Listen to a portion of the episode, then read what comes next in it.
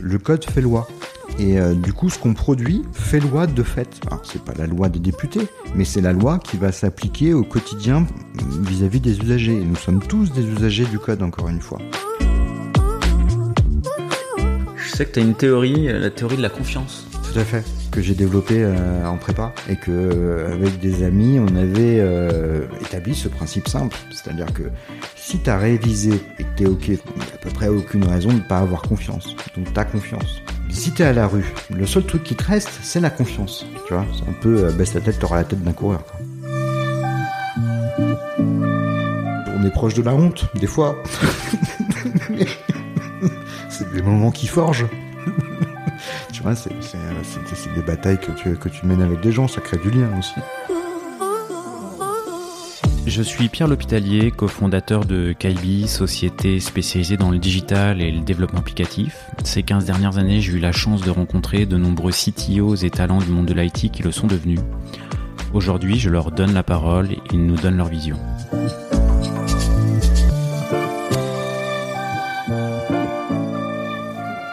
Bon, et eh bien aujourd'hui, je suis en compagnie de Cédric Davio, qui est le responsable études et développement euh, de Colonna Facility. Merci Cédric euh, d'avoir Merci Pierre de m'inviter. Bah écoute, c'est avec, avec, grand plaisir et il y a une petite émotion euh, pour moi aujourd'hui parce que en fait, avant, que tu sois le, responsable étude de, de, Colonna Facility, bah, tu étais mon directeur technique. Ton premier directeur technique Mon premier directeur technique quand j'étais euh, tout jeune, que je pesais 10 kilos de moins, que j'avais beaucoup plus de cheveux. Et, euh, et quand je t'ai vu, bah, tu étais mon directeur technique et tu avais 25 ans. C'est ça. Et bah, ça m'a interpellé à l'époque. Euh, moi aussi. Toi aussi Bon, bah, parce que avant d'être, enfin, quand on m'a proposé d'être directeur technique, je savais même pas que ça existait en fait euh, dans dans mes voilà dans, dans dans ce que je connaissais, un un DAF, un directeur commercial, mais un directeur technique, juste technique, je savais pas ce que c'était. Et euh, donc voilà, mais c'était ça avait l'air rigolo. Du coup, tu bah, as pris le poste. Tu dit, c'est rigolo, il y, a un poste qui passe par là. voilà, on me l'a proposé et voilà, j'ai sauté sur l'opportunité, entre guillemets. Bah, du coup, c'est peut-être la, la, première question. Comment, comment ça s'est passé euh, pour accéder à ce poste si jeune, à 25 ans, CTO d'une boîte de de 70 personnes euh, à l'époque à peu près À peu près. Euh, justement, ça faisait quelques années que, que la société existait. Il y avait, en, gros, il y avait des commerciaux, des RH et les deux patrons, plus la DAF. Et ça marchait plutôt très bien, mais on arrivait à un stade où euh, il fallait en gros une personne de technique dans la structure de l'ESN, SS2I, on disait à l'époque. Euh, et donc euh, voilà, d'où le poste de directeur technique. Alors déjà directeur parce que en gros on est tout seul, ça reste le principe, et technique parce que tu t'occupes de la technique. Euh, comment ça s'est fait? Alors euh, les deux les deux patrons l'ont plus, ou moins proposé à, à deux personnes de ce que j'avais cru comprendre. Ça s'est plus ou moins joué sur euh, une présentation technique, un sujet de, de présentation présentation technique pour une première soirée technique. C'est un peu comme sacrée soirée, mais on parle de technique. Donc du coup, euh, sur en se basant là-dessus, effectivement, j'avais fait un, joli pied de nez, donc c'était chez SWAT, sur les architectures orientées services, donc SOA, SOA in SWAT, voilà, donc un peu de technique avec un peu d'humour pour attirer l'attention et, du coup, euh, ça avait dû jouer dans la balance. Ça s'est joué sur une sur une petite une petite conférence technique. Oui, enfin et sur d'autres éléments. Après, je, je faudrait demander aux, intéressés euh, quels autres paramètres ils avaient en tête pour le recrutement, mais ça c'est de mon point de vue, ça s'est un peu joué là-dessus, ce qui est voilà, ce qui est plus ou moins rigolo. Mais parce que de toute façon, les fondements de ce poste-là consistaient à, euh, à élever, on va dire, le niveau des consultants à tout point de vue. C'est-à-dire euh, ceux qui démarraient, bah, donc leur mettre le pied à l'étrier, ceux qui étaient bons, bah, de les, de les faire devenir meilleurs, etc. Donc et en même temps, donc au-delà de, de, chapeauter, on va dire la formation au sens euh, large et, gros mot du terme, euh, il y avait après c'était un choix peut-être, mais que tout ce qui soit technique passe par moi. Donc effectivement, je me suis intéressé aux appels d'offres, je me suis intéressé à, à, plein de choses, à peu près tous les circuits de, de, de, de la boîte, enfin et puis d'autres qui m'incombaient aussi, comme l'infrastructure euh, que je découvrais, des trucs pour envoyer des mails. Quand j'ai arrivé, il n'y avait pas d'Active Directory en fait, bref, des trucs comme ça. Mais bon, on s'adapte tout. Donc du coup, la fiche de poste quand tu démarres, c'est euh, responsable formation et puis, l'infrastructure. avant vente et infrastructure. Ok. Petite question parce que tu es jeune euh, à ce moment-là, 25 euh, ans. Est-ce que au niveau légitimité, en fait, t'étais peut-être pas le plus senior des. Non, non, loin de là. Euh, effectivement, c'est une vraie question parce que, euh, alors, je faisais un peu plus vieux que mon âge euh, à l'époque. Les gens me donnaient. Euh, et, aujourd'hui, est-ce que tu fais plus vieux que ton âge? Je sais pas, mais je fais le même poids. C'était pour moi, ça? Ok. mais après, la légitimité, effectivement, elle vient du fait que globalement tous ceux qui étaient dans la boîte et qui voulaient discuter technique, et nos techniques, hein, on parle de développement Java.NET, etc., ils trouvaient, ils trouvaient à répondre en face. Tu vois ce que je veux dire? C'est que euh, j'avais du répondant et j'étais capable d'adapter mon discours, de faire comprendre la technique à un commercial ou, du coup, par extension, faire communiquer un ingénieur et un commercial. Parce que je leur parle les deux langues, tu vois, c'est un peu un rôle d'interprète, en fait. Et euh, quelque part, la légitimité, elle vient de là, elle vient aussi... Euh, d'habitude, on parle de faire communiquer le métier avec... Euh, avec euh, le développeur, là, tu parles de faire communiquer. bah oui, avec un commercial, parce que le process dans une ESN, c'est tout le process de vie du consultant, il passe quand même beaucoup par l'étape commerciale. Donc euh, voilà, c'était c'était tout l'enjeu aussi de ce qui est venu plus tard avec avec le SI. Enfin, le SI est même né de ça d'ailleurs. En fait, tu vois, de, enfin, ce qu'on appelait le SI par abus de langage. Je me suis battu à l'époque contre ça, mais bon, alors le SI, euh, si tu m'avais pas lancé dessus, je, pense que je t'aurais lancé dessus parce que je l'ai vu naître. Euh, euh, bah, je l'ai vu moi aussi naître. Ça faisait partie de tes projets, mais ça faisait clairement pas parler de partie de de, de la fiche de, ta fiche de poste. Clairement pas. Clairement pas. Après, c'est et, et, quelque part, c'est un truc que je retrouve dans mon métier d'aujourd'hui. Hein. C'est de l'opportunisme business. C'est-à-dire qu'à un moment donné, juste euh, et de, de productivité d'entreprise, d'aider l'entreprise à grandir. Et c'est ça qui était intéressant in fine dans ce poste, c'était d'aider l'entreprise à grandir. C'est-à-dire que la feuille Excel euh, qui constitue la liste des salariés et des consultants pour les commerciaux, globalement, ça, à l'époque, ça m'a pris une heure ou deux de, faire une page web avec une table SQL derrière et, euh, et ça faisait le job et c'était beaucoup mieux. Et puis euh, pareil, pour remplacer le, les feuilles Excel qui étaient imprimées tous les lundis matins avant la réunion commerciale, et moi ça me gonflait de voir tout ce papier là. pareil, deux heures de plus, hop, et tu fais un écran et puis, euh, puis, puis ça fait le job.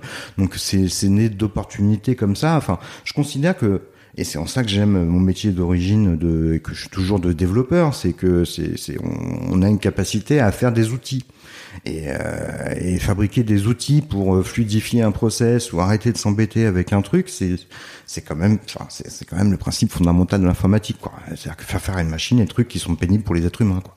Comme imprimer du papier. Le, le, le SI, tu t'étais un petit peu battu pour cette idée?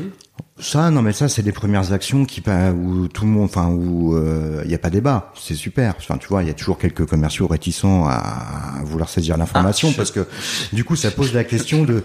c'est une vraie question, ça. C'est qu'à partir du moment où tu informatises le truc, tu as la capacité de voir à quel moment la personne a déclaré une information dans ton système. Parce que n'importe quel système informatique, il y a de l'audit, il y a des logs, si c'est bien fait. Hein. Donc, du coup, tu peux surveiller les gens. N'importe quel système informatique est un Big Brother en puissance. Du coup, quand tu es commercial, t'as pas forcément envie de, même si euh, personne peut le voir, il y a quand même l'admin, Cédric en l'occurrence, qui peut le voir. Est-ce qu'il va pas le donner à un autre commercial avec qui il est pote? Est-ce qu'il va aller chercher? Enfin bref, t'as le doute qui s'installe. Donc je peux comprendre ce doute et cette réticence parce que moi-même je, je, je, je, le ressens parfois, mais tu vois ce que je veux dire. Tu vois, quand je te posais la question de t'as dû te battre, euh, enfin, c'était pas une décision. Euh, c'était pas une volonté, euh, c'était pas une demande du patron. C'était pas une demande du patron. Le besoin, tu l'as fait. Bon, je l'ai vécu, tu l'as, tu, tu l'as fait un peu naître. Et puis euh, derrière l'idée, euh, bah, faut un budget. Il y avait un budget, il y avait des questions de budget. Euh. En fait, la bascule, elle s'est jouée à un moment donné où, pareil, côté DAF, euh, le volume de, de, de, papier et de lignes comptables à traiter commence à augmenter, de contrats à relancer, avec toute la diversité des contrats de prestation, etc., les data dates, les, enfin bref, etc. Euh, du coup, la, la feuille Excel a commencé à avoir ses limites pour la génération des factures. Euh, et quelque part sur le marché, il n'y a pas vraiment de progiciel ou d'outils à cette époque-là hein, permettant de gérer, euh, encore une fois, cette diversité de contrats de prestation. Euh, du coup, euh, j'ai enfin, c'était une bonne opportunité quelque part de vendre la solution interne euh, avec le discours qui est simple hein. c'est que des systèmes on en fait des bien plus compliqués chez nos clients tous les jours et euh, donc effectivement euh, alors le deal c'est euh, oui effectivement c'est une ressource c'est de l'argent mais du coup après on le fait intelligemment c'est-à-dire que bah et le hasard fait bien la vie et c'est une histoire d'opportunité et de rencontre c'est c'est Maxime enfin voilà qui, qui débarque qui alors, tout ce qu'il a il, il est diplômé en mécanique des fluides il sait pas faire de dev. Eh ben, eh ben, on va partir euh, avec Maxime et ça s'est très bien passé parce que Maxime, il, voilà, il, est intelligent et donc évidemment qu'on a fait des belles choses. Mais ça s'est joué là-dessus sur la bascule de la facturation. Une fois qu'on a la facturation, qu'on a les besoins commerciaux dans, dans le système. Bah, bah, du coup, on s'étend. Fatalement, tu vois, il y a Big Brother s'étend, donc on va gérer le pipe de recrutement, on va gérer euh, après en gros, tous les process de la boîte permettent d'avoir un support. Il y a toujours un couple, hein, et c'est vrai entre les, méthodes et les outils. Tu vois, les méthodes et les bonnes pratiques de SOAT, parce qu'il faut le dire, tu vois, sur le lien et le suivi des collaborateurs, ah bah, il était outillé, du coup, avec ces solutions-là. Et c'est mieux quand l'outil et la méthode euh, sont un petit peu de pair, parce que, parce que c'est comme ça qu'on est productif et que ça se passe bien. Est-ce que le, SI, euh, tu, tu, tu l'as en tête comme proposition euh, quand on te propose le poste? Ou est-ce que ça vient bien après C'est vraiment de l'opportunité Ça vient très vite, je pense. Enfin, tu me parles d'un truc, c'était il y a, 15 ans ou 16 ans, mais euh, c'est venu assez vite. Pour moi, c'est comme si c'était hier, Cédric. Oui, tout à fait. mais euh, c'était, oui, non, c'est venu, je pense, comme une évidence assez vite. Parce que encore une fois, ça reste une PME. Enfin, tu vois ce que je veux dire C'est une PME, enfin, et en mode un peu start-up, donc euh, euh, tu pars d'une feuille blanche, donc euh, donc et alors, enfin, faut pas oublier parce que c'est pas qu'un problème informatique, c'est c'est clairement un enjeu de de politique. Enfin voilà, c'est avoir l'appui bah, des autres acteurs, des commerciaux, de la DAF, des RH, et savoir aussi un peu embarquer tout le monde sur un objectif, et quitte à, à se battre pour défendre des, des frontières, des barrières, et arriver à des compromis. Enfin voilà. Et est-ce qu'il y a, le SI, ça fait partie de tes combats, euh, enfin combats, enfin des, des, des propositions euh, acceptées euh, et sur lequel bah, ça, ça, a ensuite été un projet euh, sur le long terme qui avait plus sa vie. Une composante hein. de l'entreprise en fait. Voilà. De, ça permet, ça permet d'intégrer des stagiaires, ça a permis plein de trucs, ça, ça a permis de, de, de servir de, de, de, bac à sable pour d'époque, euh, plus ou moins heureux. Enfin, voilà, ça, a, enfin, ça a permis plein de choses. Et encore une fois, euh, ah, c'est terrible, Cédric, parce que en fait, euh, je, quand tu dis un truc, je sais exactement à quoi tu penses, parce qu'on oui, bah, a travaillé ensemble quelques années. De quelle époque tu parles exactement? Tu, enfin, tu penses que tu, tu penses à, quelque chose en particulier, sans doute au, à tester certaines technologies, euh, notamment euh, fois, Microsoft.NET. C'est ça. Euh. Après, enfin voilà, je suis tombé dans, dans, dans .NET quand il était tout bébé, .NET, pas moi. Mais euh, du coup, le SI était en, était en .NET. et effectivement, à un moment donné, l'éditeur, Microsoft en l'occurrence, il dit, bah, voilà, je débarque, j'ai WPF, le Silverlight qui vont avec d'autres briques euh, qui, qui, qui, qui, mettent un petit peu .NET sur un nouveau niveau, bref. Et on est encore au tout début, on sait pas trop qui va gagner encore euh, entre HTML5, euh, Flash est toujours présent, enfin, est encore bien présent et continue à évoluer à l'époque. Donc Silverlight, oui, ça semble logique, en tout cas de, de, de, faire du Silverlight, parce que de toute façon derrière c'est le même fonctionnement de WPF et que du client lourd .NET, on sait que il y, y, aura du marché pour ça chez nos clients. Euh, Silverlight, c'est vrai que c'est plus une problématique euh, grand public, et là on est soumis aux aléas du grand public, et effectivement le marché, parce que Microsoft était en position de faiblesse vis-à-vis Google et Apple, c'est clair et net. Du coup, euh, voilà, Silverlight a, a, fait un mini flash. Mais n'empêche que euh, voilà, ça a permis euh, qu'on développe quand même de la compétence. C'est-à-dire que sur les premières bêtas de Silverlight, on s'amusait. Alors, tu vois, j'avais un peu un 20% Google sur mes équipes et mes stagiaires pour leur permettre de jouer avec des trucs, de maîtriser la techno ça, ça, paraît idiot, mais quand tu es capable de faire une boîte à meux avec euh, l'écran du, du SI, c'est rigolo. Enfin voilà, ça permet, ça veut dire que tu maîtrises un peu la technologie. Enfin voilà, donc euh, c'est de l'investissement qui coûte pas trop cher et, euh, et enfin voilà, qui encore une fois la vie est une faite d'opportunité. Mais c'est vrai que sur .NET, c'est plutôt stable contrairement au, au framework qui gravite autour de, de la sphère Java. Mais là, c'était pas une bonne voie effectivement. Mais bon. Bon, l'histoire a montré que Silverlight n'est pas le, le, mais, la techno qui a gagné. Mais, euh... mais puis quelque part, c'est, enfin, on, on s'en moque. Faut pas dire autre chose, mais parce que in fine, il n'y a, pas grand chose de nouveau depuis le. Euh, j'ai commencé à développer en, en 2002 sur la bêta de .NET à l'époque pendant des années, on a vécu sur euh, mettre dans le web des feuilles Excel. Dans les grosses boîtes, il y a des grosses feuilles Excel qui servent à faire plein de trucs, on va les mettre dans le web. Bref. Et, euh, et, fondamentalement, les principes, ils sont toujours pareils. D'ingénierie. À l'époque, il y avait, enfin, il y avait, les pages web étaient moins réactives qu'aujourd'hui. Il fallait cliquer, enfin bref, euh, etc. Mais j'ai vécu le début d'Ajax où euh, on mettait du script caché pour faire des appels en loose day au serveur, etc. Euh, oui, le front, le front web a grandement évolué aujourd'hui, mais les mécanismes intrinsèques sont toujours les mêmes. Ta page web va appeler un service, d'accord, qui a une adresse, un contrat et, euh, et, un, et un binding, un moyen de se, lier. Tu vois, ça marche toujours. Tu vois, ces principes de base d'ingénierie sont, tu peux mettre n'importe quel framework dessus, c'est toujours pareil. Bref, et quand tu comprends comment ça marche la tuyauterie, tu changes la façade du, du, robinet, bon, je dis pas que c'est rien comme à apprendre, mais c'est pas ce qui est le plus fondamental. Ok, ok, ok. Est-ce qu'il y a eu, euh, en dehors du SI, euh, ça a été quoi tes, euh, euh, tes grosses difficultés sur ce premier poste de CTO Bah, c'est ça avait un côté exaltant en fait. J'étais j'étais jeune. Euh, encore une fois, je partais euh, en rendez-vous avec des commerciaux, je trouvais ça rigolo parce que parce que autant les discussions ascenseur, je savais pas trop faire, mais après discuter du problème du client, j'y arrivais plutôt bien. Et enfin bref, mais euh, c'était la variété des sujets. Et puis encore une fois, c'est le sentiment de peser en fait dans dans, dans l'entreprise. Tu vois, d'avoir des leviers pour pour faire que les gens euh, ils travaillent mieux euh, après ton passage qu'avant c'est un truc qui m'a à peu près toujours euh, dirigé dans la vie quoi. Que, que, que quand je pars d'un endroit les gens ils travaillent mieux qu'avant quoi. Alors travailler mieux ça veut tout et rien dire hein. ça veut dire faire plus pour le même prix. Ça veut dire faire pareil mais euh, de manière plus confortable. Euh, ça veut dire euh, en faire autant mais meilleure qualité. Enfin bref ça dépend des mieux que tu cherches mais mais travaille mieux alors du, du coup, euh, t'es resté à ce poste-là euh, 6-7 ans? C'est ça. À peu près. Et, euh, et tu, tu, tu, tu, quittes ce poste sans quitter la boîte pour repartir en prestation? C'est ça. Et tu repars en prestation pour euh, bah, 6-7 ans. C'est ça. Également. Mais parce que, in fine, à, Sonat aussi, enfin voilà, dans les trucs, il y avait, alors, encore une fois, c'est c'est l'apparition des, des, méthodes agiles, donc, euh, enfin voilà, euh, avec l'intégration euh, d'Axel Bichalan, parce qu'il faut le nommer, voilà, qui a, mis qui a mis en avant et qui a permis de matérialiser cette offre agile à Soat.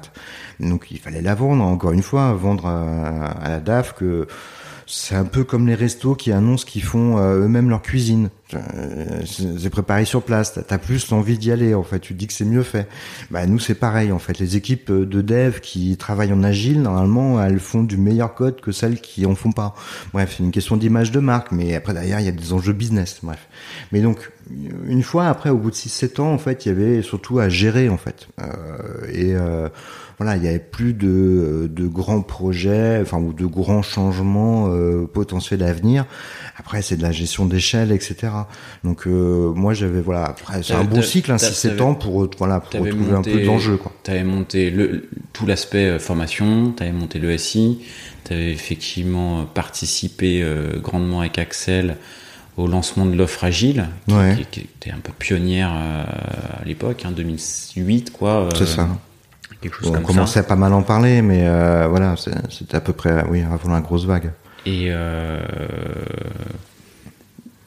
bah voilà, pas mal, pas mal de projets. Donc c'est c'est c'est c'est c'est- c'est la gestion qui fait. C'est tu- la gestion et puis effectivement après euh, voilà c'est la vie aussi hein. on, on a femme euh, on fait des enfants donc si on fait des enfants c'est un peu pour les voir et c'est vrai que passer euh, trois quatre soirs euh, par semaine euh, en entretien bon tu- on se dit qu'il y a peut-être d'autres priorités en fait donc voilà et puis et puis l'envie aussi de, de retrouver un peu du challenge voilà, parce que mine de rien, euh, j'enseignais, euh, enfin euh, plus ou moins directement, voilà, la formation euh, sur des développeurs qui avaient travaillé après sur des gros systèmes de grosses entreprises du CAC 40, mais j'y étais pas moi-même confronté. Parce que euh, voilà, la, la facturation de SWAT, ça prend un petit moment, mais enfin, c'est pas, on n'en sort pas 200 000 non plus. Enfin, tu vois ce que je veux dire. Donc effectivement, c'était euh, l'idée de retrouver, euh, de re être confronté à, à la vraie vie euh, des vrais développeurs en fait. Et du coup, tu y restes 7 ans. C'est ça. Et bon, pour la petite histoire, euh, je me rappelle, euh, bon, c'est une, une longue période de, de, de, de mission de prestation. Je me rappelle que tu tu avais dit euh, quasiment deux ans et demi à l'avance, euh, avant la fin de cette cette mission, euh, bah, que, que à telle date, tu, tu chercherais un nouveau poste, en fait. Bah, c'est-à-dire que la blague, c'est que euh, quand euh, quand j'ai annoncé à l'équipe commerciale de SWAT qu'il fallait me mettre en mission, il y a eu comme une espèce de challenge. Et effectivement, celui qui a dégainé le plus vite, c'était Hugo. Et donc, je, suis- parti à la Société Générale. Mais euh, je me rappelle encore, sur la terrasse du Jean Lin, on lui a dit, non mais c'est pour trois mois. Mais de toute façon, je crois que j'ai toujours dit ça à tous les commerciaux en démarrant une mission. C'est pour trois mois. Bref. Euh, mais euh, non, du coup, ça a duré très longtemps. Je pense que l'équipe de euh, 10-15 personnes euh, à Paris, euh, sans compter euh, Bangalore, euh, Tokyo, la Roumanie, tout ça, euh, je pense que j'ai dû vivre au moins deux ou trois renouvellements intégrales de l'équipe sur sur sur 6-7 ans. Bref, mais euh, mais non, j'ai découvert plein de choses quand même là-bas. Enfin, c'était, enfin, parce que ça restait intéressant. C'est, du gros volume. Enfin voilà, c'est la grosse application qui génère euh, 700 000 événements de trading par jour. Euh, et dans tout l'écosystème euh, de la Société Générale, avec euh, ses, ses couches archéologiques, avec avec les systèmes qui qui calculent les positions, mais qui récupèrent tous les deals depuis 1981, parce que ils connaissent pas la- l'arrêté comptable de fin d'année. Ils sont pas capables de se dire tiens en fait en 2015 euh, c'était ça l'arrêté comptable, donc on repart de là. Non, il repart toujours de 1981. Bref, donc tu vois plein de trucs où d'un coup tu te prends euh, 14 millions de requêtes de, de, de, de, recherche de fils de trade en plus par jour, 14 millions par jour. Si tu fais le calcul, ça en fait 2-3 par seconde. Et euh, J'avais fait le calcul. Ouais, ouais, tu vois, tout ça. Et bref, tu te prends comme ça d'un coup parce qu'il y a un système qui a décidé de se brancher sur toi. Enfin bref. Alors il y a beaucoup de challenges. Il y a aussi, euh, comme on, il y a beaucoup beaucoup de développeurs euh, et euh, quelque part, moi j'ai découvert aussi, enfin redécouvert concrètement toute la discipline et la coercition des développeurs avec les outils de développement tu vois, de leur imposer de faire des tests unitaires, de leur imposer de faire un joli ticket Jira, de le commenter, parce que tu es obligé d'avoir une traçabilité et de l'audit et partout, et c'est important. Bref, donc euh, donc c'était très enrichissant à tout point de vue, en plus euh, de découvrir la culture internationale avec nos amis de Bangalore et de Roumanie et de New York et euh, du Japon. Et euh, mais euh, et effectivement, alors deux ans et demi avant, je, je, je dis que je m'en vais, mais parce que euh, parce que à ce moment-là, euh, voilà, quand, quand, je- quand tous mes enfants iront à l'école, voilà, quand tous mes enfants iront à l'école, eh ben je changerai de boulot. Sauf que bah, il y en a eu un troisième ou une troisième. Donc, euh, du coup, ça a retardé de trois ans, quoi. Mais à partir du moment où elle était née, je savais euh, quand est-ce qu'elle arriverait euh, à l'école et et euh, voilà. Et tu t'y es tenu, en fait? C'est ça, c'est ça. C'est ça. Elle aurait pu naître le 2 janvier, mais elle est née le 31-12. Et euh, du coup, on- parce que sinon, ça m'aurait retardé d'une année. Tu l'as fait exprès. Alors, en fait, on avait le choix. Et effectivement, j'ai choisi le 31-12, mais parce que le 30, c'était son frère. Bref, mais donc, du coup, à partir du moment où elle est rentrée à l'école, moi aussi, j'ai fait une nouvelle rentrée. ouais. Et donc tu t'y tiens, et comment ça se passe du coup? Ah bah, Je cherche un travail, hein, euh, et du coup, alors, je, euh, la, la, vie fait bien les choses, parce que mon dernier jour de travail, euh, je sais pas, le 26 ou 27 juin 2019 avec SOAT, ce jour-là, j'ai deux propositions. Donc euh, une dans une ESN et effectivement une dans un dans un client final. Euh, dans l'ESN en gros c'est un poste de à peu près le poste que j'avais à SWAT. Enfin voilà. Donc et, voilà. Donc là sans surprise, hein, j'ai ce qui était un peu. Décliné. Bah c'est-à-dire que c'était un peu euh, un plan de secours dans le sens où euh, ce job je l'ai déjà fait, je sais que je peux le faire. Enfin voilà, il n'y a pas de surprise. Euh, donc du coup sur le marché voilà, en toute logique, j'arrive à re-récupérer un poste comme ça. Mais euh, ce qui m'intéresse du coup, ça allait me confronter dans un contexte client et d'une PME. Et je choisissais une PME volontairement parce que euh, je pense que, enfin, les, les, grosses entreprises du CAC 40, c'est bien, il y a beaucoup de moyens, mais il y a une inertie assez incroyable, il y a un empilement, ça dépend des boîtes, mais il y a quand même souvent un empilement managérial assez fou. Bref, il n'y a pas beaucoup de levier. Donc euh, dans les PME, tu un peu plus de levier pour bouger un peu les lignes. Tu rebondis juste sur quelque chose d'un petit peu chronologique. Euh, tu dis euh, les choses font bien. Euh, des fois, euh, les choses font bien les choses. Euh, c'est comme la, la, la, chance, c'est de ceux qui cèdent. voilà, ton dernier jour à SWAT, tu as deux propositions. bon, il y, a un préavis en général. Ça, mmh. ça veut dire que tu avais choisi de, de... Oui, j'avais, j'avais, j'avais, j'avais. pas fait les choses dans l'ordre du coup. Non, j'avais, j'avais, j'avais, euh, oui, effectivement, négocié mon départ euh, avant d'avoir trouvé un autre boulot. Mais, euh, mais ça, ma femme, effectivement, était moins contente. Mais euh, tu lui avais dit? Pas une fois que j'avais négocié mon départ, oui. bon, elle a dû, et donc c'est à ce moment-là qu'elle. Bah, oui, mais elle a confiance en moi. On, on marche pas pareil, mais elle a confiance en moi. Ok, et donc bah, effectivement, euh, avant de partir, le dernier jour, voilà. le contrat était rempli. C'est ça. Tu connaissais la suite. C'est ça. Et donc on en vient à, bah, ce poste, à ce nouveau poste, Tout à responsable, euh, responsable études, bras droit du, du DSI de Colonna Facility. Mm. Euh, alors du coup, Colonna Facility, ça, ça parle peut-être pas à. à C'est un gestionnaire de mutuelle santé et prévoyance partie du groupe Colonna dans lequel il y a euh, Colonna Broker, donc la partie euh, commerciale et bro brocage, courtier en courtier en, mutuelle santé prévoyance, donc euh, qui fait lien entre les assureurs et, et nos clients. Et donc nous, Facility, on s'occupe de la gestion de ces contrats d'assurance. et il y a une troisième entité qui fait du big data. Bref, mais donc moi je m'occupe bien de la gestion. Alors c'est un gros reset technique hein, parce que euh, c'est comme enfin c'est comme euh, émigrer au Japon ou en Chine sans parler la langue parce que effectivement euh, je, je, je, suis dans un environnement IBMI euh, donc qu'on a qui était auparavant au S38 et après à S400 alors ça marche très bien hein, mais effectivement ça marche pas pareil quoi. Donc, euh, tout ton écosystème, c'est Il y a bien deux trois serveurs Linux et Windows qui traînent, tu vois, pour héberger euh, le SQL Server de la GED, mais euh, mon, mes équipes de dev, euh, à part ceux qui font du Angular ou un peu de Java, euh, sont, sont font du RPG effectivement, du RPG ou de la Delia, qui est un, un surlangage qui génère du RPG. C'est c'était quelque chose, bon, euh, c'est pas quelque chose forcément que tu, tu recherchais. C'est évidemment pas quelque chose que je recherchais. C'est euh, une opportunité. Alors comme je l'ai résumé à mon patron actuel, hein, je lui ai dit, euh, je connais, j'ai un peu vécu assurance, mais euh, je connais pas la mutuelle, je connais pas l'IBMI, euh, mais je vais vous passer dans le 21e siècle. En termes d'outillage, parce que, enfin voilà, d'outillage, d'approche d'ingénierie, parce qu'encore une fois, cette, cette plateforme marche très bien.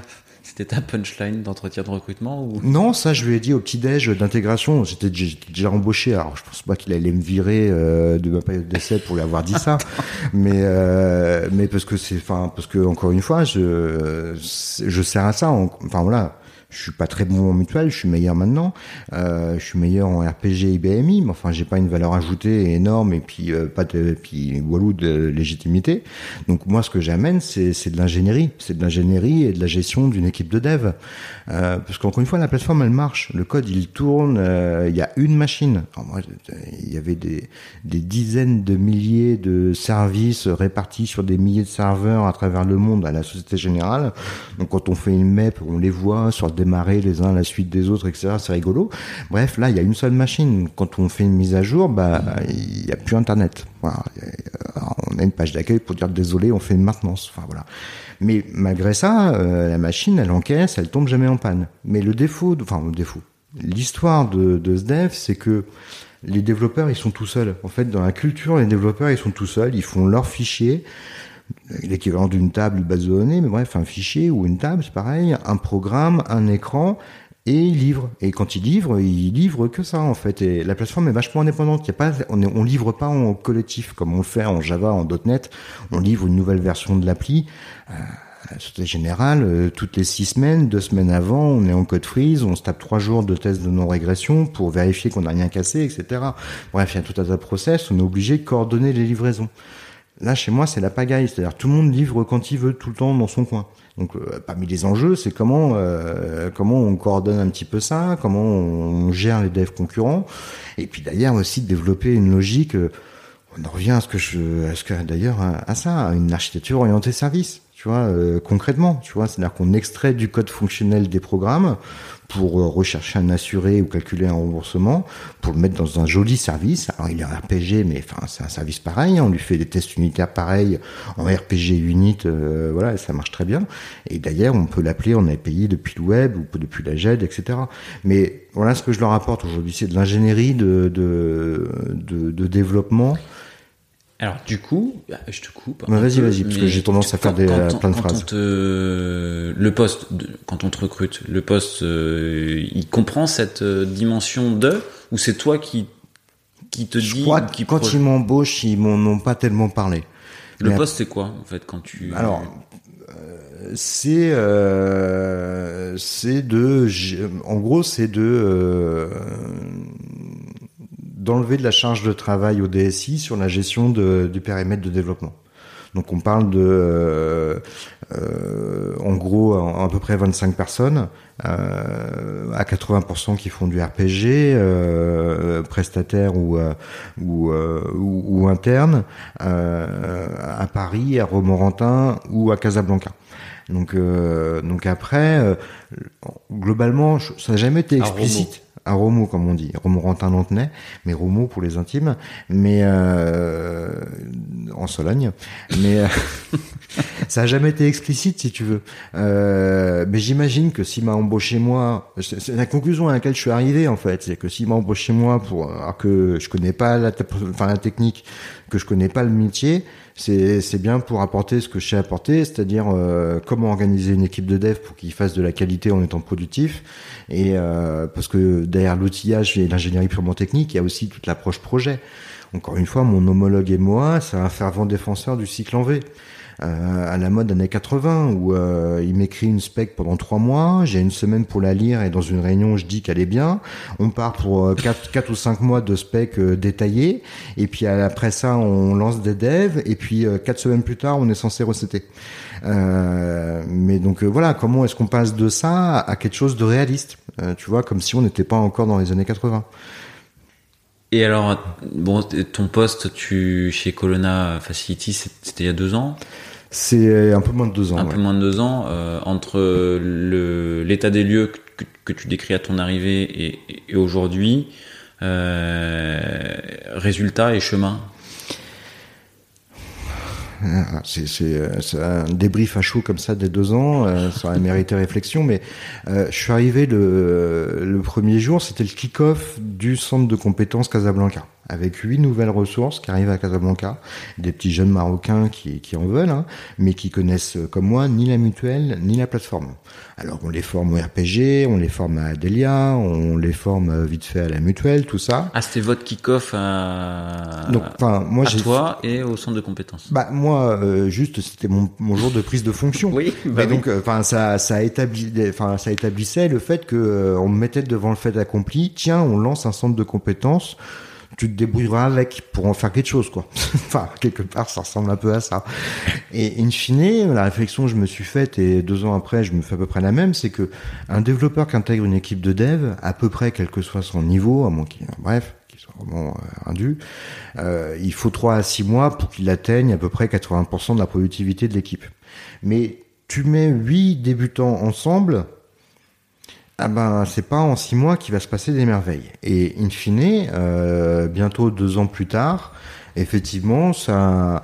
Euh, alors, je, je, pense que c'est l'été dernier, au bout d'un an, j'ai dit bon, là, on va passer la deuxième, et euh, j'aimerais bien qu'on passe euh, avoir une, une boîte 4-5 vitesses en fin d'année. Bref, là, au bout de deux ans, on commence à avoir une boîte 4-5 vitesses euh, sur à peu près 80% de l'équipe. voilà. Mais ça a pris deux ans. Alors après, et c'était ma réflexion d'ailleurs euh, à chaud comme ça euh, pendant le kick-off où tout le monde se présente et une réaction à chaud. Je, je, je leur ai dit, hein, c'est la mise en place du centre de compétences va agir comme un miroir de nos propres pratiques. C'est-à-dire que ça, ça, va voir comment est-ce qu'on arrive à définir un besoin et à, expliquer qu'on a un besoin. Comment est-ce que nous on travaille en fait? Et, cet effet miroir, il est toujours vrai. Et euh, qu'on travaille, en fait, à chaque fois qu'on travaille avec une entité distante, il faut pas oublier cet effet miroir. C'est-à-dire que se dit que ça marche plus ou moins bien, mais dans quelle mesure nos pratiques aussi sont à mettre en cause. T'avais jamais euh, géré toi des, équipes à distance? Si, euh, j'avais, si, si, j'avais quand même bien donné avec Bangalore. À, à la, à l'ASG ah, Oui, c'est ça. Bangalore, enfin, c'est-à-dire. Ouais, mais c'était de la, enfin, tu te coordonnais en tant que. Bah, c'est-à-dire que tu, tu, tu donnes du travail à faire à un dev, quoi. D'accord, ok. ok. tu vois, et que globalement tu dis que euh, pour, pour, pour deux jours de produit à Bagalan, il faut peut-être pas moins d'une journée à Paris pour euh, le, vérifier, le reprendre, euh, enfin bref. Mais euh, du coup, honnêtement, je suis pas persuadé de l'équation économique, hein, mais euh, c'est pas c'est pas forcément c'est pas moi qui tiens les cordons de la bourse, mais là, tu vois, c'est clairement une politique de l'entreprise, donc moi je m'y adapte. Hein. La réflexion, elle est juste euh, économique ou elle est liée à une autre problématique qui peut être le, le recrutement? Alors clairement, et dans mon domaine particulièrement, parce que c'est-à-dire que des gens qui maîtrisent ma plateforme technique, la gaussienne, euh, quand, tu prends la gaussienne, 80%, euh, bref, on a passé la gaussienne, sont à la retraite. D'accord Donc euh, la plupart des gens qui sont encore sur le marché, qui connaissent ces technologies, ils, ont au moins 40, 45 ans. Donc euh, se pose une vraie question hein, de, renouvellement générationnel. Il y a bien quelques formations euh, à la CCI de Châteauroux ou euh, IBM qui fait des universités pour, pour former des gens au RPG. Euh, mais voilà, ça, un jeune dev, effectivement, il va plutôt se lancer euh, à faire un truc euh, où il y a un peu plus d'employabilité. Donc clairement, c'est aussi l'enjeu. Hein, c'est, c'était l'idée, tu vois, de, de, de, d'aller au Maroc parce que globalement, et c'est parce que c'est pas un mauvais choix de carrière. C'est-à-dire que du RPG, il y en a aujourd'hui, dans 40 ans, il y en aura toujours. Hein. Enfin, la plateforme IBMI, elle est là depuis depuis depuis 40 ans et dans 40 ans, elle sera toujours là. C'est sûr parce qu'elle fait tourner des assurances, parce qu'elle fait tourner des banques, euh, parce qu'elle sera toujours là et IBM sera toujours là. Donc travailler, faire du RPG dans le monde des assurances, c'est un choix de carrière, c'est presque du fonctionnariat dit, comme ça, mais euh, en termes d'employabilité pour un développeur, c'est pas aberrant. Bref, mais c'est pas sexy. Tu participes au, euh, t'as trois sites, Paris, ouais. Morantin, euh, puis euh, au Maroc. Maroc, c'est de la sous-traitance C'est de la sous-traitance, un contrat ouais. Ouais. D'accord, ok. Et euh, donc tu participes pas, au, tu participes au recrutement de l'équipe, Sogeti ou... Alors dernièrement, initialement sur le premier lot, non, hein, parce que en gros c'est eux qui avaient fait, euh, qui avaient recruté le, le, la première équipe de, de 8 personnes. Depuis, il y a eu quelques entrées-sorties et notamment ce qui s'est passé, parce qu'à un moment donné, il n'y a pas de mystère, euh, il fallait, euh, il fallait quelqu'un pour euh, sur place, un local pour tenir l'équipe, quelqu'un de costaud, quelqu'un de solide techniquement, vers lequel n'importe quel développeur puisse se retourner pour dire je comprends pas, je comprends pas où est mon PRTF, je comprends pas pourquoi j'arrive pas à débugger ça. Tu vois ce que je veux dire? Bref. Et euh, du coup, on a eu de recrutement euh, de gens expérimentés qui connaissaient la plateforme euh, IBMI au Maroc. alors c'est ce qui est bien parce que du coup, il a un peu débauché ses copains, donc on a un peu pillé une boîte marocaine, mais du coup, du coup là voilà, on a on a de recrutement un peu plus un peu plus expérimenté. Et là, on, on choisit, on valide quoi. Enfin voilà, c'est un contrat de on est client, ils, embauchent quelqu'un. Euh, comme mon prestataire, quand un euh, euh, prestataire embauche quelqu'un, je vais pas faire la fine bouche et lui dire non. Enfin voilà, s'il fait l'effort d'en l'embaucher. Ok, et donc du coup, par contre, tu, tous les recrutements Romoranta parisiens, c'est toi qui, c'est toi qui recrute. C'est ça. Des contraintes particulières, des euh, pro Bah, un process particulier. Recruter, c'est forcément compliqué. Recruter un développeur Java, c'est compliqué pour tout le monde. Euh, J'ai réussi à le faire à Romorantin. Euh, je t'en avais parlé à l'époque. Hein, je t'avais demandé de m'aider. Hein, je t'avais dit si tu crois au défi impossible, voilà, j'ai besoin d'un développeur Java à Romorantin. Et je l'ai embauché pendant le confinement. Voilà, il est arrivé en avril euh, 2020. Il est venu euh, au locaux, et il a signé son contrat, il a pris son PC, il est retourné chez lui. Mais euh, voilà, il est toujours là, Marco.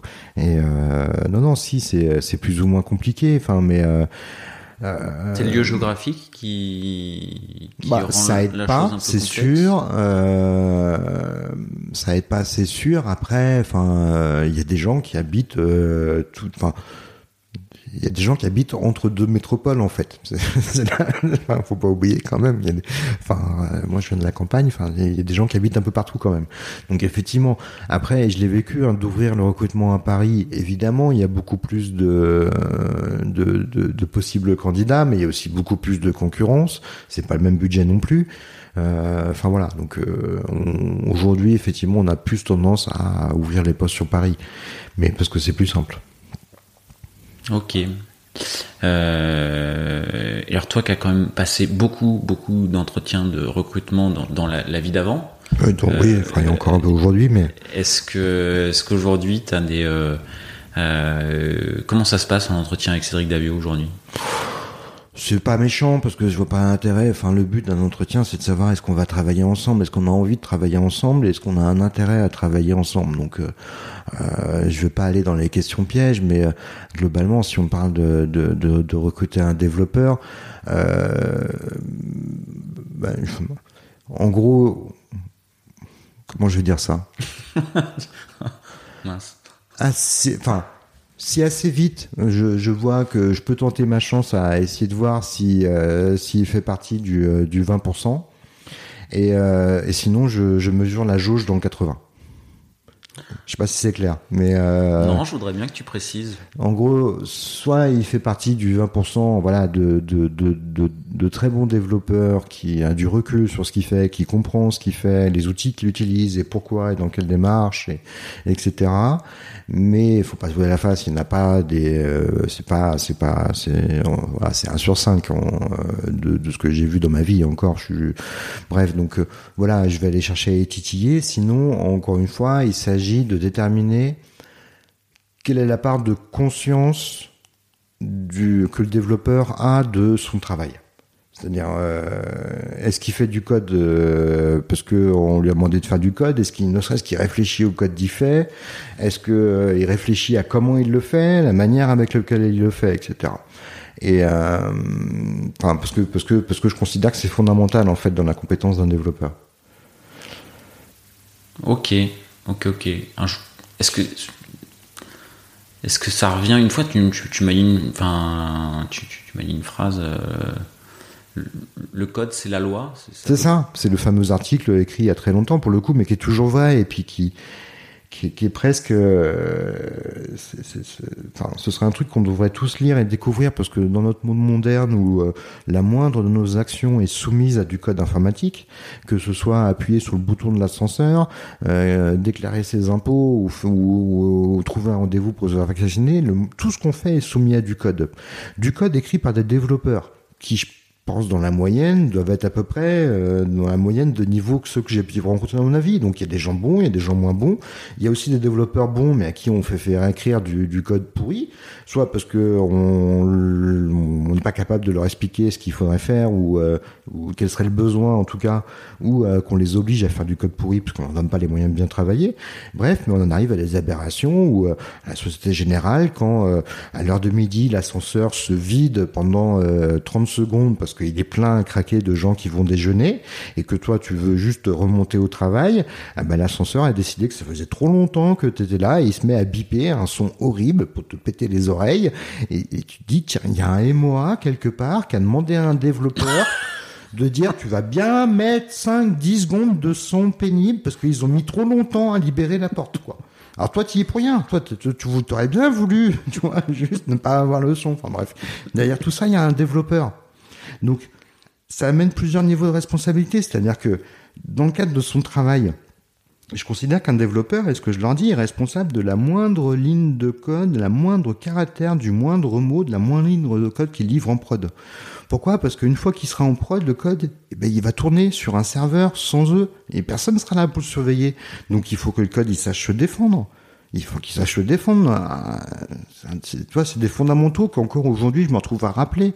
C'est-à-dire que si tu as un champ qui demande euh, une date, l'utilisateur a droit de vouloir rentrer Toto dedans. C'est son droit d'utilisateur de mettre de la merde dans tes champs, en fait. C'est au programme de se défendre. Et ce qui est vrai pour un champ utilisateur, c'est vrai pour n'importe quel flux informatique. Les autres, tu leur fais pas confiance. Ce qui implique, tu vois, un programme, il sait se défendre, il est responsable de ce qu'il fait. Bref, tous ces principes-là, c'est important parce que d'ailleurs, on impacte la vie des gens avec ça le, si mes équipes ils font pas bien leur travail, derrière après les gens bah, ils sont remboursés moins vite ou moins bien de leurs frais de santé. Donc c'est important de, se rendre compte qu'il y a un impact, tu vois. Autant la Société Générale, ça va, il y a un peu d'argent. Tu vois, euh, une fois, euh, on m'a monté un bug que j'avais fait à 10 milliards. Combien? 10 milliards d'écart. Mais euh, ils avaient mis 9 jours à, me, à le trouver. Je fais, si euh, s'il vous faut 9 jours pour trouver l'écart de 10 milliards, c'est que c'est qu'il manque pas trop, ça va. Alors on a corrigé le soir même, tu vois, c'est pas la question. Mais ce que je veux dire, c'est en termes d'impact. Là, si on fait du enfin, ça dépend de chaque entreprise, mais enfin voilà, au-delà de, enfin, il faut, faut, penser aux autres quand même, parce que euh, notre code s'impose aux autres, notre production s'impose aux autres. Tu vois déjà qu'on est, euh, on est, nous informaticiens, on est mieux payés que la moyenne. Hein, enfin voilà, donc faut assumer ça aussi. Ok, belle logorée. Je ne sais plus quoi répondre, mais si, ce n'est que en repartant sur la sur la, partie recrutement, euh, où tu, enfin sur le, le, process de recrutement, où tu me disais voilà, j'essaie de jauger si j'ai quelqu'un de bon en face de moi qui prend du recul et qui a envie euh, et qui a envie. Euh, Est-ce que Enfin voilà, j'ai quand même l'impression que derrière euh, ça, tu, regardes plutôt le, le, mindset de la personne et euh, comment ça, plutôt que les compétences techniques et les connaissances de langage. Euh. Ça dépend, ça dépend, ça dépend de ce que je cherche à recruter. Enfin, parce que les cases de recrutement, elles sont jamais toutes carrées. Enfin, euh, typiquement, dans mes derniers recrutements, j'ai un profil mi-Java, mi-Jet, parce que la personne, il va falloir qu'il soit, qu'il fasse du dev Java, mais qu'il s'imprègne de, de notre logiciel de Jet, parce que c'est lui qui est central dans le SI. Hein. il gère toutes les tâches euh, tombées par euh, tous les salariés de l'entreprise qui s'occupent de la gestion.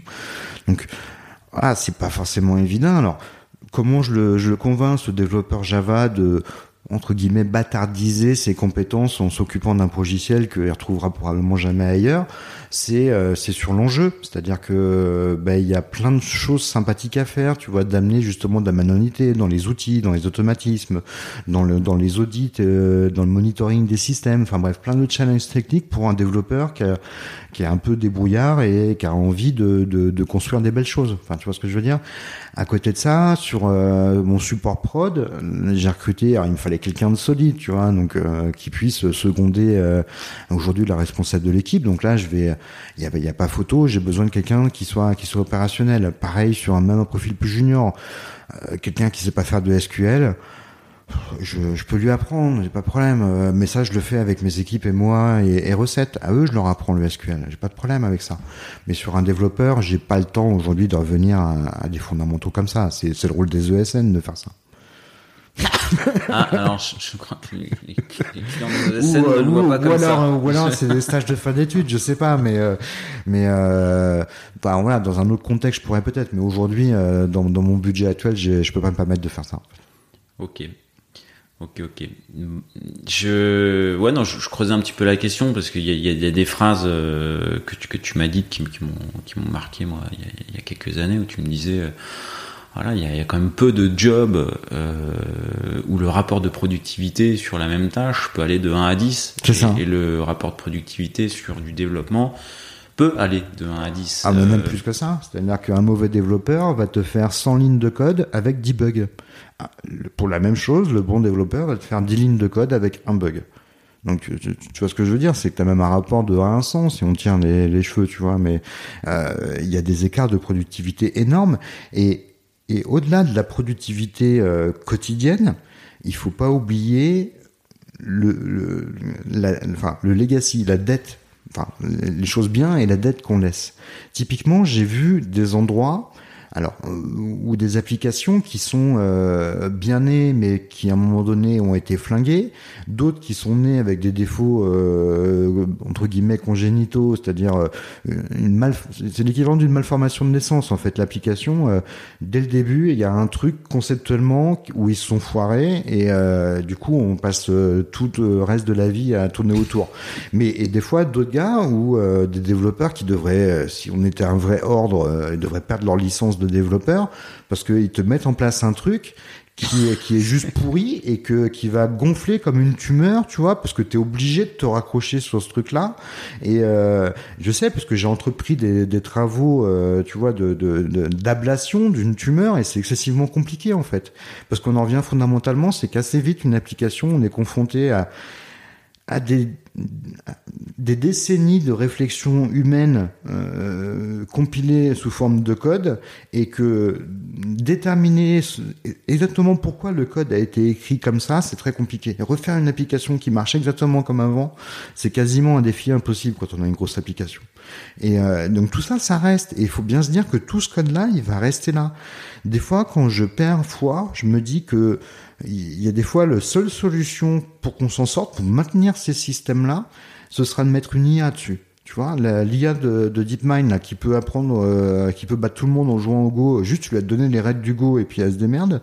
Euh, je pense que tu, tu la mets ça sur ce truc-là, elle peut te faire la maintenance. Mais par contre, tu oublies toute traçabilité. C'est-à-dire que tu sauras pas pourquoi est-ce que le deal, tu vois, typiquement un truc, un deal avec un, un collatéral qui vaut 10 moins 6 dollars ça fait pas beaucoup de dollars, d'accord? Bref, il y a une opération qui calcule à calculer les accrues d'intérêt, c'est-à-dire tes intérêts de ton coupon de bond en cours d'année. Mais donc du coup, tu arrives à 10 moins 6 à 8 dollars. Donc tu as une opération tu divises par euh, par 10 moins 8, donc du coup tu multiplies. Donc effectivement le prix, bah, il se prend 10 puis ensuite dans la tronche, donc il rentre pas en fait dans la case même moyenne. Bref, ce truc-là, on y a passé, je sais plus, des semaines et des semaines, tout ça pour un collatéral qui vaut 10 moins 6 dollars. Je pense que l'IA, ça lui aurait pris un quart de millième de seconde de dire je m'en fous. je sais pas pourquoi ce deal il passera pas, mais c'est pas grave. Tu vois? On, Mais du coup, ça veut dire que les bilans comptables, ben, il y aura une zone de flou, de on sait pas trop ce que l'IA a fait. quoi. C'est moche. Mais euh, tu vois, maintenir ces systèmes excessivement compliqués, c'est pas facile. Ouais. Ça fait partie de tes enjeux euh, du, du, du, moment. Il y a, il y a d'autres. C'est quoi tes enjeux là de de, de rénovation C'est de. en fait, c'est toujours le même triptyque. Hein, c'est que le business a des besoins. On a des besoins réglementaires, on a des, des contraintes de productivité. Il faut qu'on gagne en productivité. On a des contraintes euh, de marché. Il faut, enfin voilà, parce qu'on a un nouveau client, il faut faire tel ou tel truc.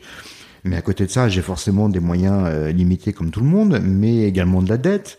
Donc il faut rembourser de la dette en même temps qu'on cherche à investir pour améliorer les choses en essayant de pas se rajouter de la dette récente. Voilà. encore une fois, voilà, euh, plus jamais on fait de trucs temporaires. Parce que les trucs temporaires, t'es sûr que ça reste. Donc euh, le GECO, dans 20 ans, il est là.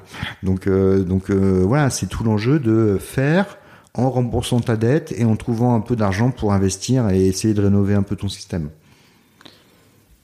et des enjeux organisationnels ou pas? Parce que là, tu, tu, parlais de, à ton arrivée, de cycle en V euh, assez marqué. Euh, toi, toi, ça t'avais été un peu pionnier, euh, on le rappelle dans, dans, dans... Sans être pionnier, c'est-à-dire que tu, tu enfin voilà, tu es partie du mouvement qui milite pour euh, ces pratiques de bon sens, tu vois. C'est-à-dire que, encore une fois, dans le triangle coût délai périmètre, euh, qui est euh, présent en première page de tous les PowerPoint de mes copiles, j'ai pas la qualité j'ai pas l'adéquation aux besoins clients.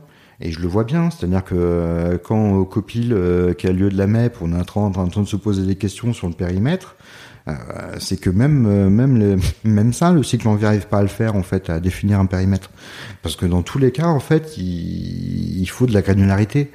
C'est-à-dire que faut, faut, puis il faut être honnête. C'est-à-dire que tous les gens qui travaillent autour, MOA, MOE, recettes, manager, tout le monde dans le même panier. Personne n'est capable d'avoir toutes les problématiques qu'il faut traiter en tête à un instant T. Personne. Personne. Donc du coup, comment on fait? Bon, On fait le principe de base d'architecture. Hein. quand tu veux construire une maison, ou quand tu veux construire un pont ou un système, bah, tu découpes en petits bouts qui s'assemblent à la fin. Voilà, il faut découper. Donc euh, c'est tout l'enjeu de découper en tâches, en unités, on appelle ça une user story si tu veux, mais bref, a un truc qui est humainement digérable, digeste. Tu vois, qui, qui, qui ouais, puisse être testé et qui puisse être Ça, c'est quelque chose que tu essaies d'apporter.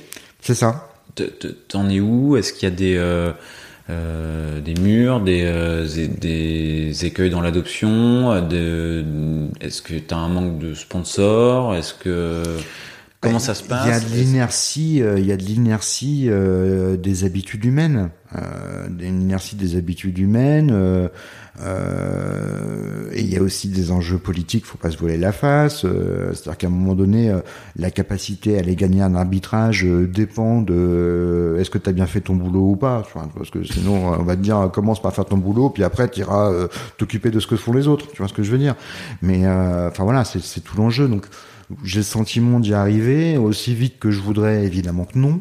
Euh, mais j'ai le sentiment quand même d'un peu progresser. Enfin, tu vois, mine de rien, il y a quand même, j'ai vu, c'est un truc, aujourd'hui, la, la, gestion des, euh, des, des, des, tâches de dev des projets, elles sont, elles sont gérées quelque part. Enfin, tu vois, dans un Jira, enfin, il y a un ticket, on, on a un statut, on a une validité idée de combien ça coûte, euh, de où est-ce que ça en est, on voit à peu près où j'en travaille. Donc, bref, ça, ça prend, mais, euh, mais ça, enfin voilà, ça prend doucement, mais ça prend. Euh, ok, rien à voir. Euh, une petite question, euh, enfin rien à voir. Je reste sur l'organisation.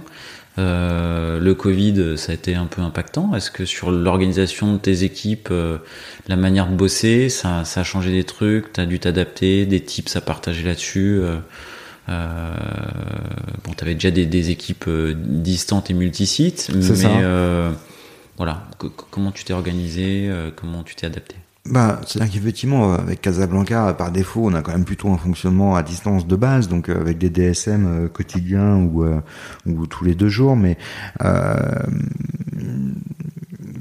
enfin quelque part, enfin voilà, on, est plutôt natif distant avec le fait qu'on ait les deux sites, Paris, Romorantin. Enfin voilà, on a l'habitude du Teams, du téléphone, etc. Je t'avoue que ce qui me manque, euh, après ça dépend des politiques de la boîte, mais c'est la visio, tu vois, parce que du Teams, euh, être en audio tout le temps et ne pas avoir la communication non verbale des gens, en réunion notamment, je trouve que c'est euh, fatigant nerveusement et puis on, on perd en qualité d'échange. Mais ça consomme de la bande passante et la bande passante avec Casablanca, elle est un peu, elle est un peu, un peu, un tu peu fais toutes tes, tu... Attends, tu fais tes visios sans, sans On est toujours en audio. Ouais. Toujours en audio? Toujours en audio. Alors, sauf, euh, sauf quand, enfin, quand moi je fais des entretiens de recrutement à distance pour le coup, parce que là, en entretien de recrutement, enfin, je trouve que c'est quand même pas mal d'être d'être en visio. Enfin, ne serait-ce que moi, euh, en général, les candidats naturellement le font se mettre en visio. Et je trouve ça, enfin, c'est normal que euh, moi je le mette aussi, enfin, par, par respect et puis par, euh, voilà, on est un peu sur un pied d'égalité quand on est quand on est en entretien de recrutement. D'accord. Toutes tes visios en, en, en audio, c'est par contrainte technique ou c'est euh... C'est la culture de la maison. C'est la culture de la euh, maison qui a jamais. C'est une espèce de non-dit quelque part. Tiens d'ailleurs quand j'y pense. Mais euh... il y a du bien et du moins bien parce que je peux pas reconnaître que euh, que, que, que, que euh, mes équipes ils ont pas besoin de savoir que euh, je suis passé de mon salon à mon balcon pour aller cloper pendant le copil. Tu vois parce que je pense que je peux toujours écouter le copil de la même manière tu vois être aussi concentré mais je suis sur mon balcon en train de fumer une clope. Bref mais tu vois ce que je veux dire donc après déjà je trouve par contre il y a un truc avec avec les réunions qui s'enchaînent c'est que avant, les gens avaient conscience que tu allais passer d'une salle de réunion à une autre. Et peut-être que tu allais t'arrêter pisser au passage. Mais euh, là, du coup, toutes les réunions, elles commencent à, tu sais, à, 0-0 de l'heure, quoi, ou à 30, tu vois. Donc c'est sharp, tu vois. Donc euh, t'es arrivé une minute plus tard. Donc globalement, je me suis rendu compte, ça c'est un vrai impact du télétravail et des réunions, c'est que c'est tout, tout, tout d'aller pisser, quoi. en tout cas, c'est compliqué, quoi. Mais donc sinon après, voilà, pour revenir sur le télétravail, c'est pas la panacée. Mais après, euh, après, euh, de toute façon, il y a, a, pas le choix. C'était comme ça. On, peut quand même continuer à travailler. Évidemment, ça marche moins bien. Oui, je pense que on, ça va faire du bien que bientôt on retrouve un petit peu de, de, de, de lien et parce que quand même euh, quand on quand on boit quand on fait une pause café ensemble, on, on, parle de trucs qui sont pas directement liés, mais où on parle d'un truc du boulot et on parle d'autre chose et puis et on apprend plein de trucs et c'est important et le lien c'est important aussi.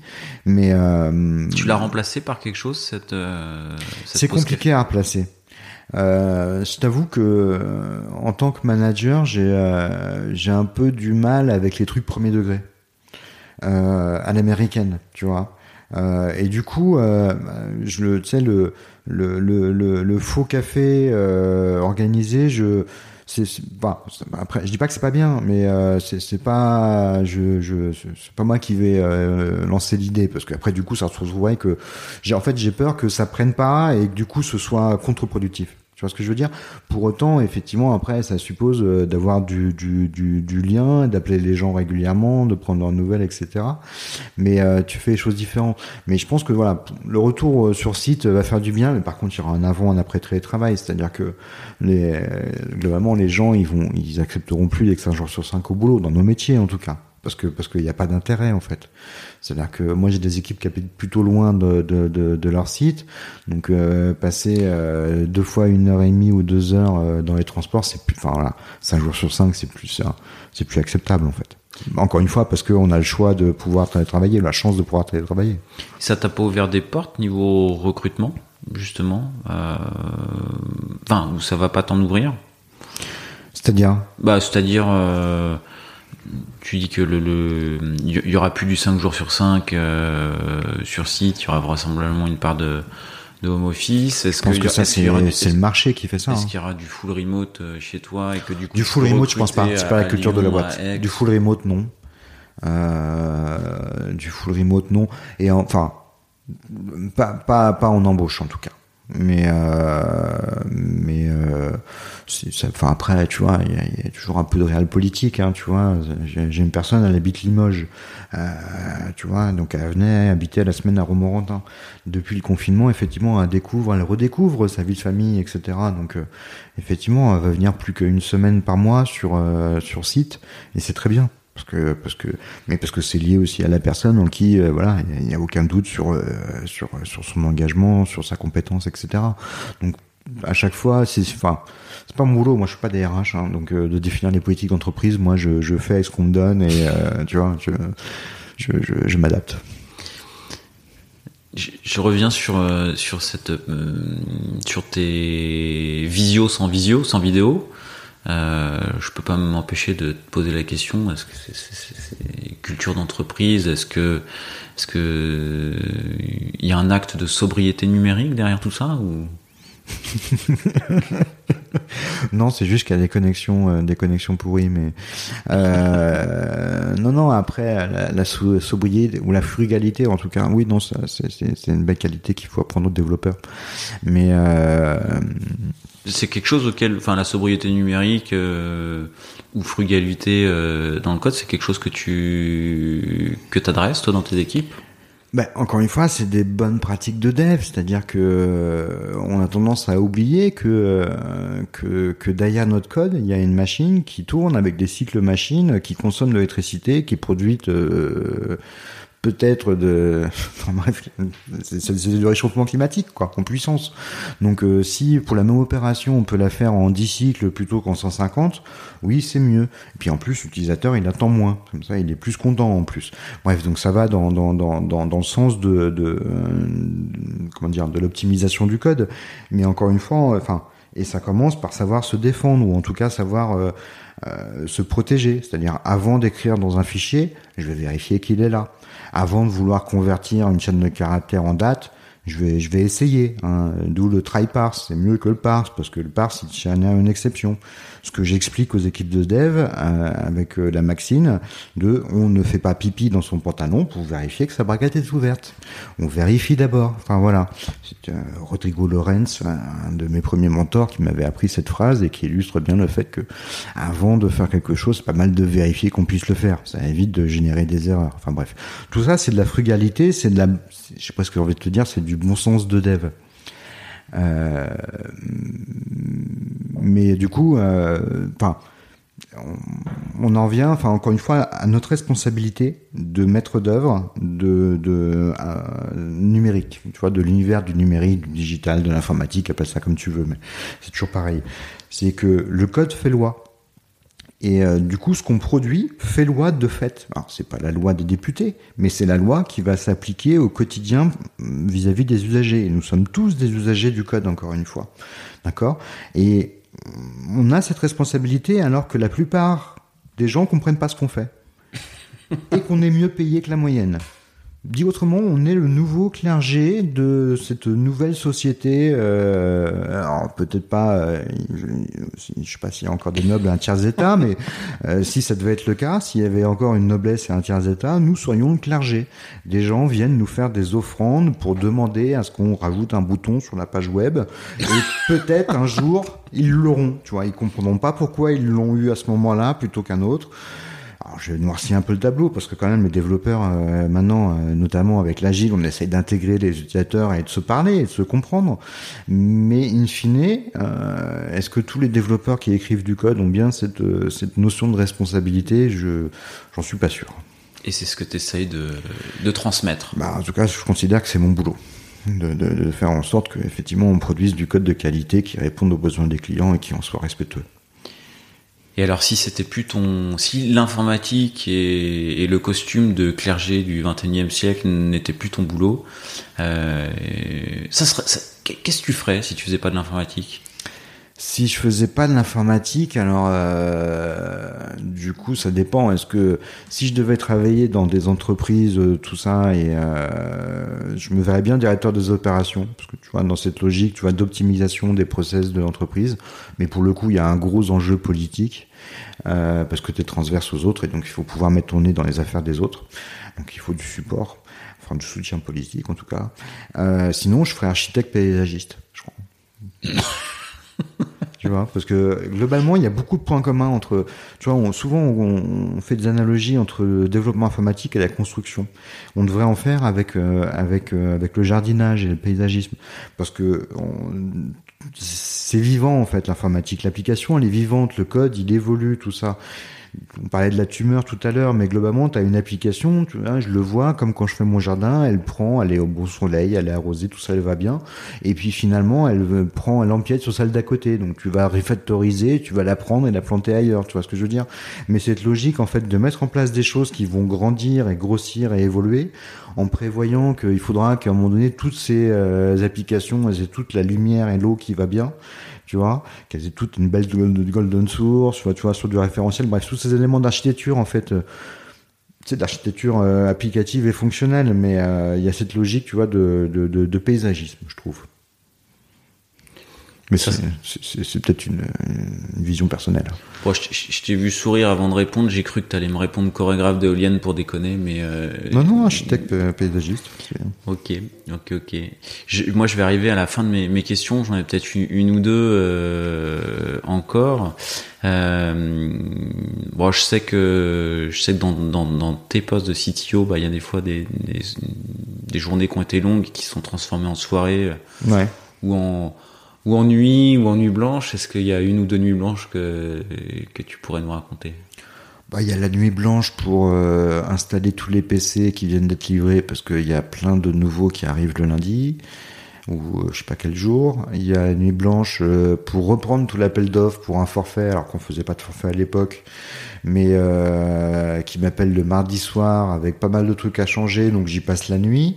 Euh, le, le, matin, je fais un tour chez moi me changer, c'est ça. Je fais un tour chez moi me changer, et puis je prends le patron, on part à Gare de Lyon pour aller à Lyon. Euh, tout ça pour défendre le truc, et on, dans le trajet du retour, euh, mon patron, donc on s'est mis à picoler. Du coup, c'était compliqué, euh, mais euh, voilà, non, c'était rigolo, mais c'était à l'époque où je pouvais faire des nuits blanches et, réfléchir. Je sais que tu as une théorie, la théorie de la confiance. Tout à fait. Que j'ai développée en prépa, quand tu te retrouves face à l'exercice de la colle et que avec des amis on avait établi ce principe simple c'est-à-dire que si tu as révisé et que tu es OK, enfin, t'es court, tout ça, il n'y a à peu près aucune raison de ne pas avoir confiance. Donc, tu as confiance. Si tu à la rue, le seul truc qui te reste, c'est la confiance. Parce que globalement, c'est une espèce de biais psychologique, mais euh, mais, mais euh, c'est quand t'as pas confiance, la personne en face va le voir. Donc tu peux être sûr que le prof, il va te donner une question pourrie parce qu'il voit bien que t'as pas révisé. tu vois? Alors que si t'arrives confiant, tout ça, il va, il va juste valider, c'est bon, il a vu son cours, tout ça. Il va peut-être avoir un truc pas trop compliqué, tu vois? Donc partant de là, tu vois, dans la formation des consultants, qu'il faut qu'ils arrivent à aligner quand même des phrases en entretien. Tu vois, c'était un peu pour saupoudrer le message, tu vois, pour dire voilà, on t'a préparé, t'as un fil rouge, faut que tu dis ça, tu dis pas petit, tu as tout ça, et puis euh, puis à la fin tu dis de toute façon euh, tout ce qui te reste euh, c'est la confiance, donc aie confiance, tu vois, c'est un peu baisse la tête, t'auras la tête d'un coureur. Quoi. Je te posais cette question parce que tu venais de parler d'un forfait et je sais que il me semblait que tu avais dû appliquer à toi-même la théorie de la confiance sur une soutenance forfait, euh, ça me rappelle un truc. Oui, oui, mais encore une fois, on essayait de faire du forfait. Donc euh, les avant-ventes, euh, ben, c'était pour ma tronche, hein, avec un partenaire commercial qui était plus ou moins partageur. Et du coup, la enfin, on était face à des ESN, encore une fois, qui avaient l'habitude de faire du forfait. Donc il y a des gens qui sont payés à l'année à faire des avant-ventes, en fait, à faire des études d'avant-vente. Donc globalement, nous, quand on arrivait, on était plutôt à poil en termes d'études d'avant-vente et sur ce qu'on avait l'ambition de faire. On y allait un petit peu avec euh, notre zizi et notre couteau, quoi, la mode raon. D'ailleurs, c'était un peu le message du boss. Hein, on y va en mode raon. Bon, c'est du coup, euh, non, on est proche de la honte des fois. c'est des moments qui forgent. tu vois, c'est des batailles que tu, que tu mènes avec des gens, ça crée du lien aussi. Est-ce que bon, j'arrive là vraiment au bout de mes questions. Est-ce qu'il y a des questions Est-ce qu'il y a une question que je t'aurais pas posée que tu aimerais que je te pose? Euh... Et s'il y en a deux, on peut en poser deux. Hein. Tout à fait. on va déjà voir s'il y en a une. Et euh... probablement que j'y avais pensé à des trucs avant, mais là, du coup, je les vois plus. Donc, mais c'est pas grave, on a quand même dit deux trois trucs. bah, merci en tous les cas. Merci Pierre. Et puis, bah, à très bientôt. À bientôt pour la saison 2. Exactement.